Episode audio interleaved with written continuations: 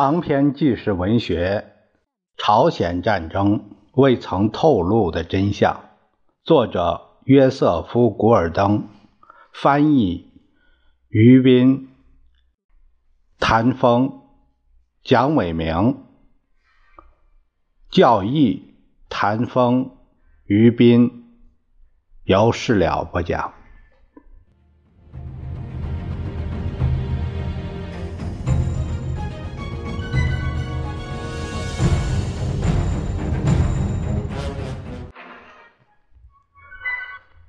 我们这一节继续第十六章的内容。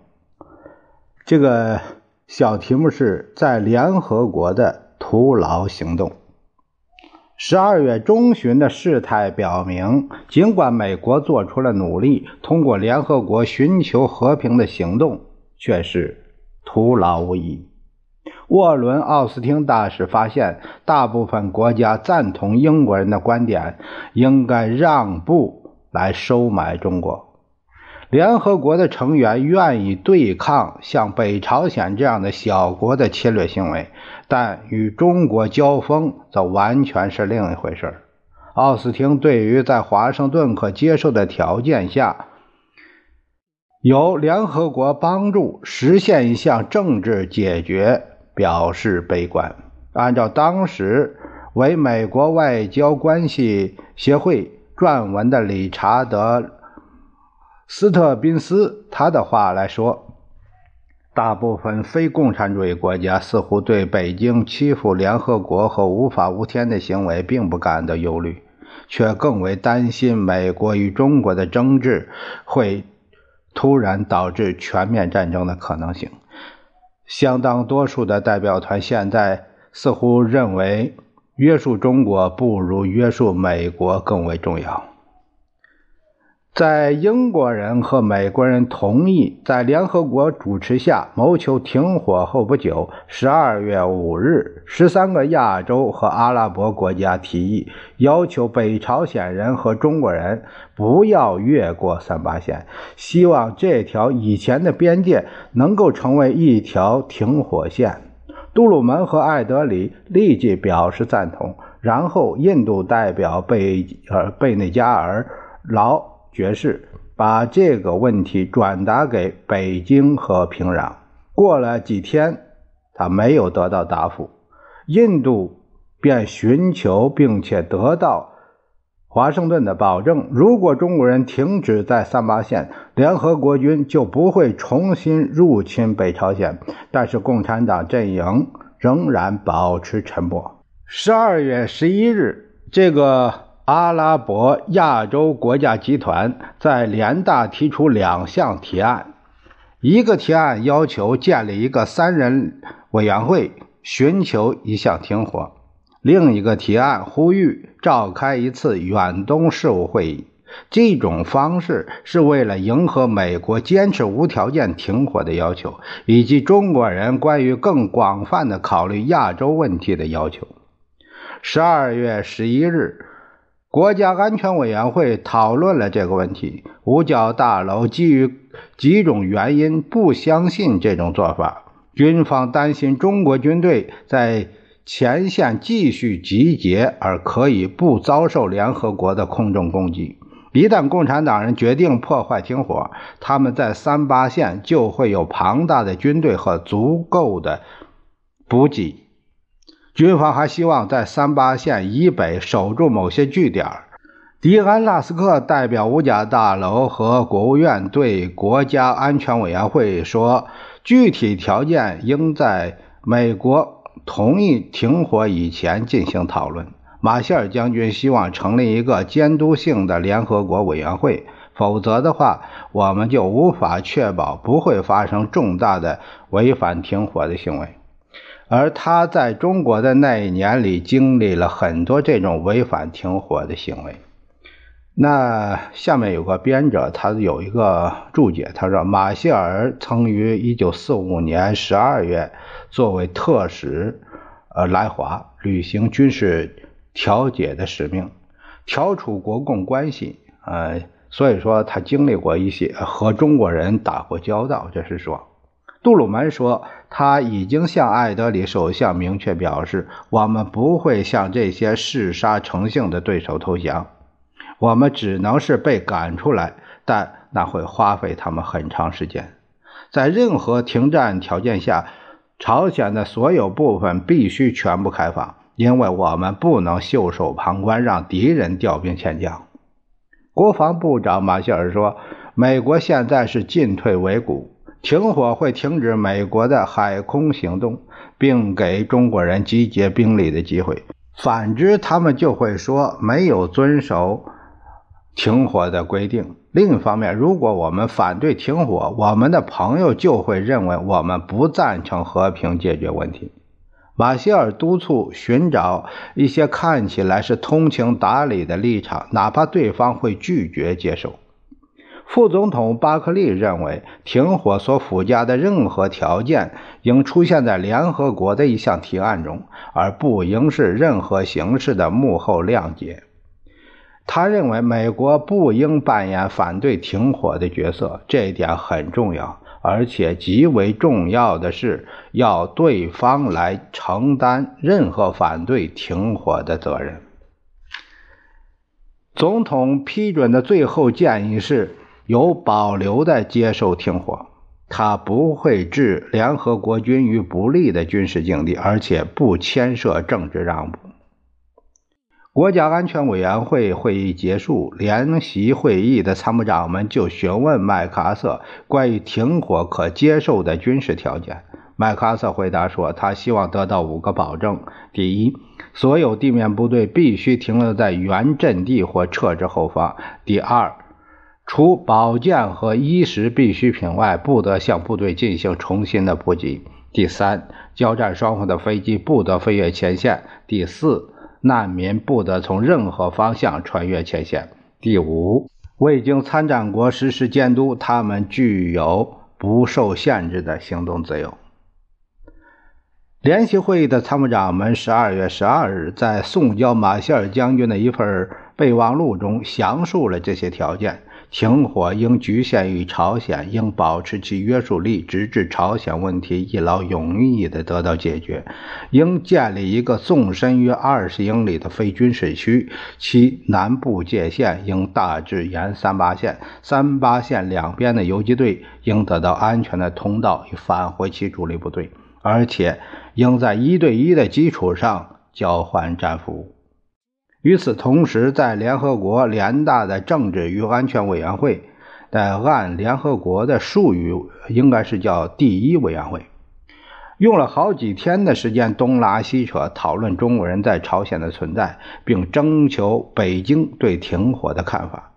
十二月十三日，第一委员会同意成立一个三人委员会，就是由联大主席伊朗的纳什罗拉·恩特扎姆率领。以确定可能实行停火的条件。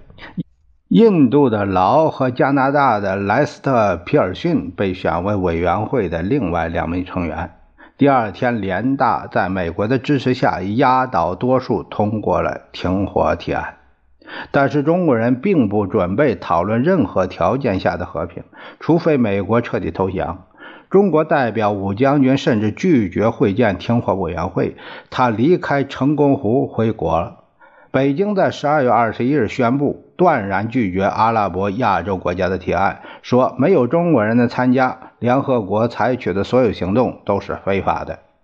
两天以后，中国外交部长周恩来在北京电台的一次广播中指责了联合国的每一个行动。三十八度线作为一个分界线，由于入侵北朝鲜而荡然无存。如果停火后不随之远东政治问题做出有力安排，中国是不会考虑停火的。这些问题是外国军队撤出朝鲜，由朝鲜人民自己来解决朝鲜事务；美国侵略军撤出台湾，恢复北京在联合国的席位。一九五一年一月二日，第一委员会对联大说：“此时此刻不能就停火提议做出有益的建议。如果美国想要停止战斗，他必须指望别处，而不是联合国。除了单方面撤军，其他唯一的选择就是坚持下去，继续战斗，并说服中国人进行谈判。接下来的题目是战地指挥官更迭。十二月二十二日，沃尔顿·沃克将军急急忙忙来到第八集团军的普通军官食堂。这里用餐环境舒适，提供由军用班机每日从日本运来的新鲜佳肴。食堂像战场以外的一个世外桃源，但是军官们很少再次流连忘返。美军驻韩国军事顾问团团长弗朗西斯·法雷尔准将，他回忆说：“那天我和一些韩国人在那里狼吞虎咽地吃饭，以便马上赶路。”在外人看来，沃克并非是一位沉湎往事的人，因此，当这位将军突然谈起第二次世界大战间推崇备至的乔治·巴顿将军时，法雷尔不禁大为吃惊。一位像巴顿那样生活的人，居然会死于一次交通事故。沃克说：“我认为这是具有讽刺意味的。”法莱尔听了这句话，但并不在意。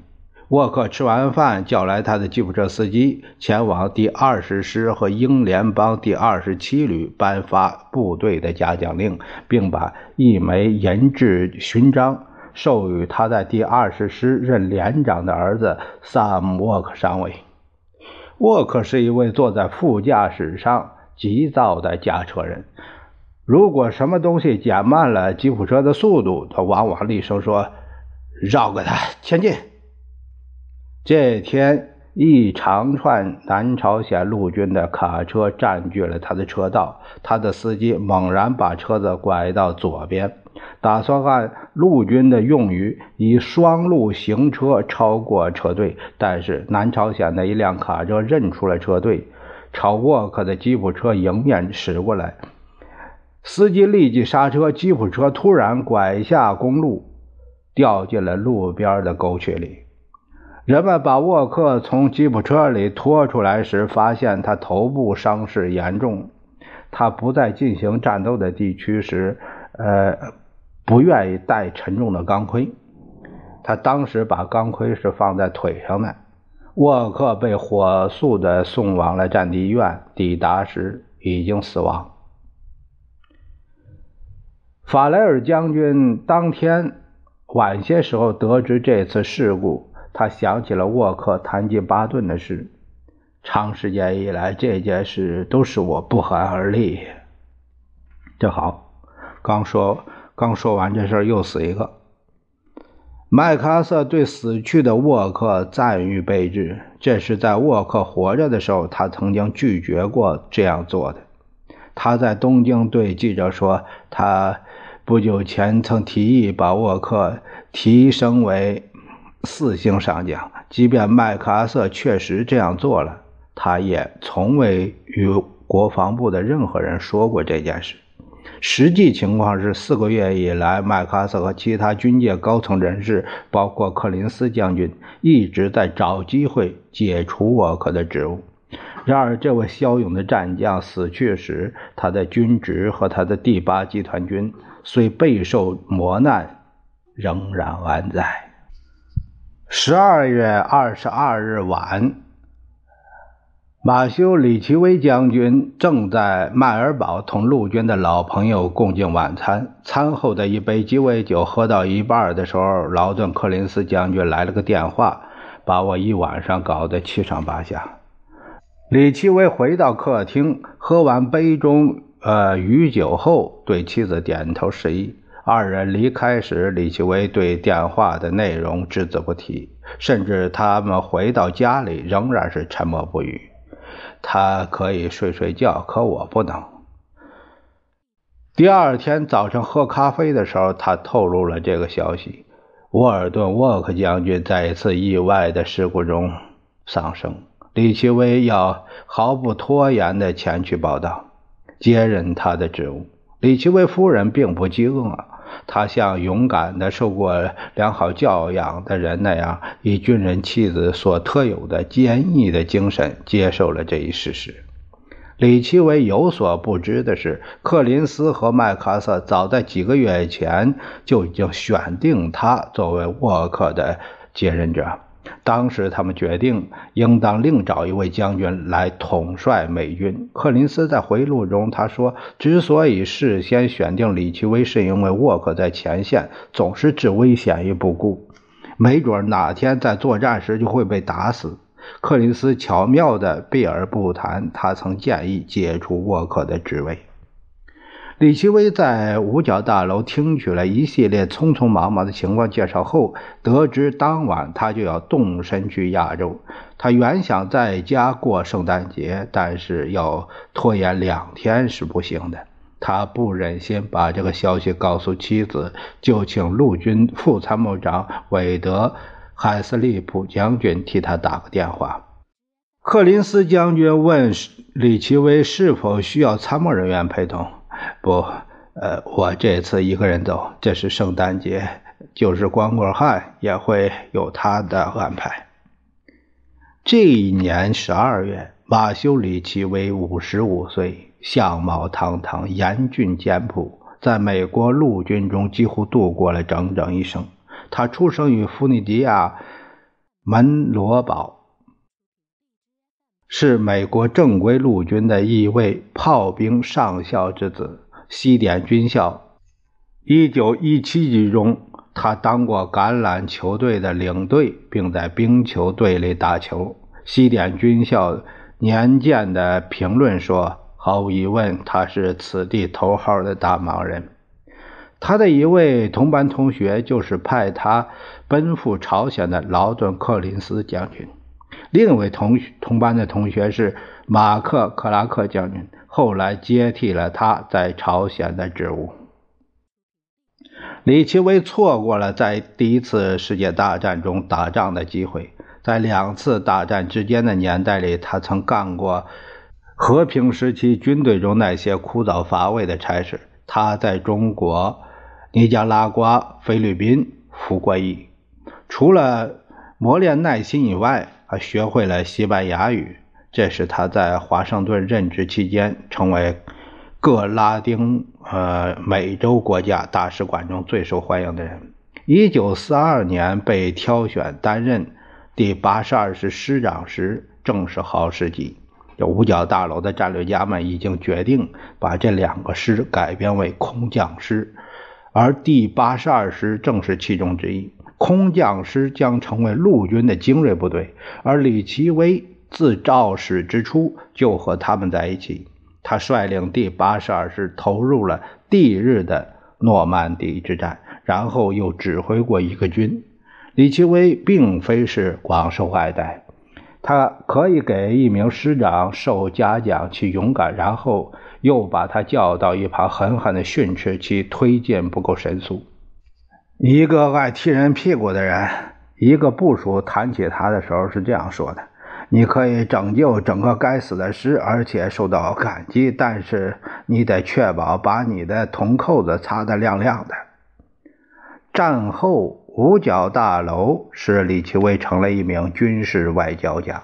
他先是受到委派在联合国军事顾问委员会任职，然后出任美洲国家，呃，国家间的防务委员会。就是西半球防务的协调机构，这个防务委员会的主席，后来任加勒比地区的司令官。一九四九年被召回五角大楼，任陆军的副参谋长。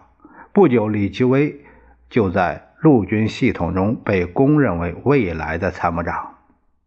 李奇微带到朝鲜去的，除了坚强的意志和才干之外，还另有其特殊之处。二十年代，他曾在西点军校组织过体育项目。当时麦克阿瑟正在那里当校长。李奇微能做到的是对这位将军怀敬意又保持又持保留的态度。他深知麦克阿瑟的弱点，他那他那略微夸大其词或自持最累的恶习。和他那种把子虚乌有之事归功于自己的癖好，李奇微指出，麦克阿瑟好出风头。这就不断的驱使他再在每一次有他的地面部队参加登陆行动和发起主要攻势的时候，都愿意在大庭广众之前摆出一副真正的现场指挥官的架势。他有意培养清高孤傲之情，仿佛这是天才的特征，直至他变成一种格格不入的东西。使他失去了一名司令官从他的部署那里需要得到的批评意见和中肯的评价。他刚愎自用的性格有时使他不顾浅显的逻辑而坚持一意孤行。他对自己的判断坚信不疑，使他产生一种一贯正确的预感，并最终导致他走向抗命不从。这是李奇微对他的整个的呃一种认识。的确，像麦克阿瑟这种性格，如果不是他，也不会有仁川登陆，啊，有成功，但是副作用也不小。十二月二十六日晚上，在东京会晤时，麦克阿瑟指出，李奇微在战场上将会得到比沃克将军更多的战术主动权。麦克阿瑟寄望最高的是战术上的成功。力求重创敌人，尽可能保住南朝鲜。军事上的任何成就都将增强我们外交上的主动。最后，麦克阿瑟简单的说：“马特，第八集团军是你的了。”那这个马特是李奇微，呃，他一个马修的是马修的昵称。